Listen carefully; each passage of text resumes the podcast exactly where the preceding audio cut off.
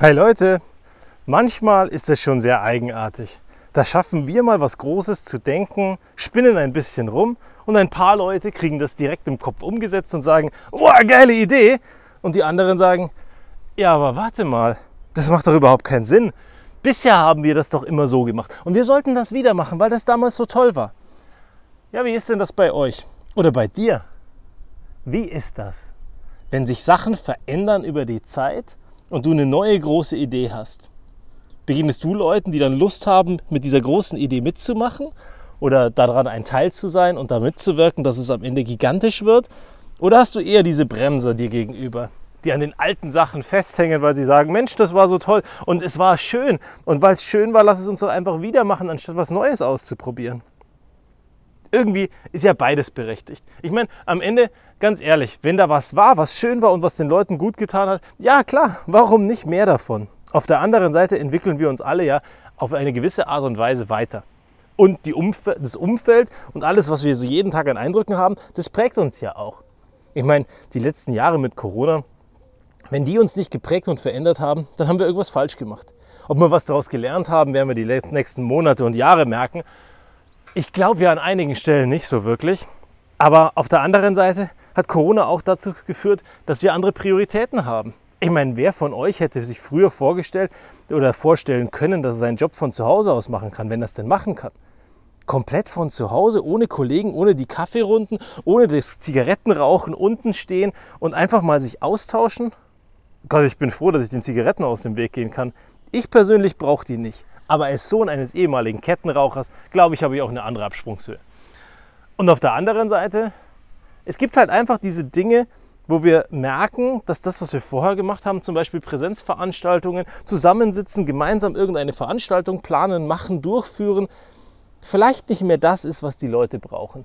Wenn sich die Welt außenrum verändert hat und wir alle viel zu viel und viel zu schnell haben, dann wäre es doch mal schön, wenn wir in Veranstaltungen, wenn wir beieinander sitzen, nicht nur diese klassischen Dinge machen, die uns direkt in unserem Jobumfeld betreffen, sondern auch mal ein bisschen über den Tellerrand gucken am Mindset arbeiten, dass ja, wenn das Mind voll ist, also der Kopf voll ist und der Geist voll ist, dann wäre es doch schön, wenn wir uns auf irgendeine Art und Weise verändern würden. Vielleicht auch der Grund, warum du immer wieder mal in diesen Podcast hier reinhörst.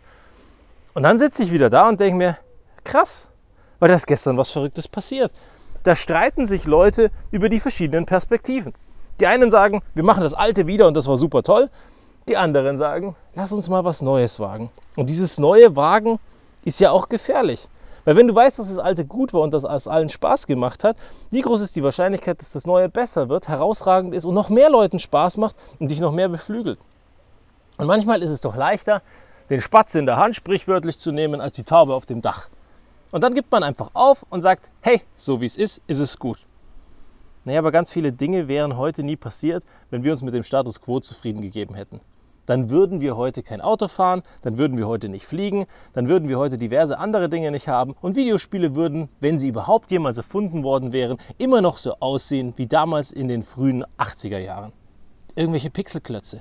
Und heute sieht super fotorealistisch aus und wir erleben Geschichten, die einfach total fantastisch sind. Es ist ein gutes Beispiel dafür, dass wenn wir uns mit dem Status quo zufrieden gegeben hätten, es heute immer noch pixelscheiße aussehen würde. Und ich glaube, am Ende ist es halt auch wichtig, dass du den Gegenüber trotzdem verstehst.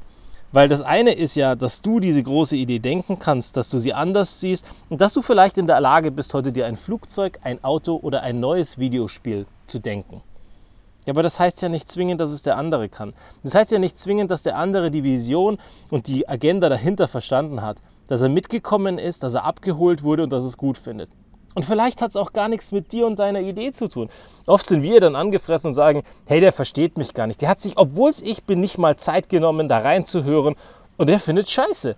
Und dann bin ich persönlich getroffen. Ja, aber warum bin ich denn oder bist du denn persönlich getroffen? Wir müssen doch gar nicht persönlich getroffen sein. Der Gegenüber gibt uns doch nur eine Rückmeldung.